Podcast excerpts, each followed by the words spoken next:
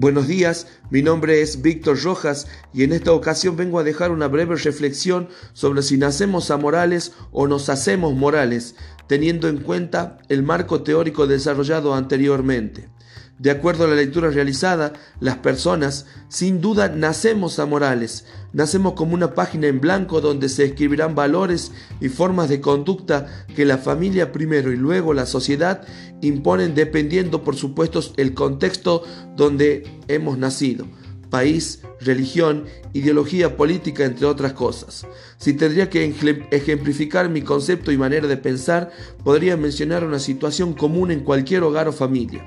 Un bebé le tira del cabello a su hermana sin saber que le hace daño, incluso llorará y él no podrá distinguir las lágrimas de dolor. Los padres le enseñarán que eso no se hace, pero con el tiempo irá adquiriendo códigos morales que van a influir en sus decisiones teniendo en cuenta su ética, porque ya tendrá un cúmulo de riqueza interior que le permitirá decidir si está bien o está mal.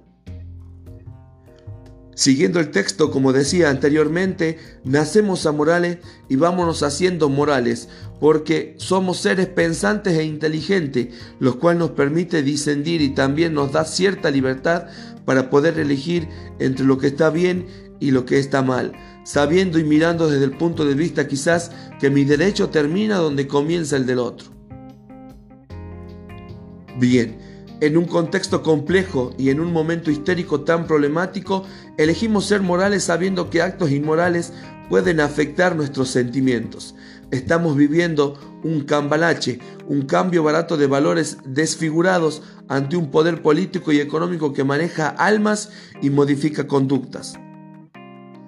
Para concluir mi presentación, me gustaría tomar un pedacito del tango cambalache que hemos trabajado en este episodio porque es lo mismo ser burro que un gran profesor. Todos igual en la vidriera de un irrespetuoso cambalache donde el que no, no llora no mama y el que no mama es un gil.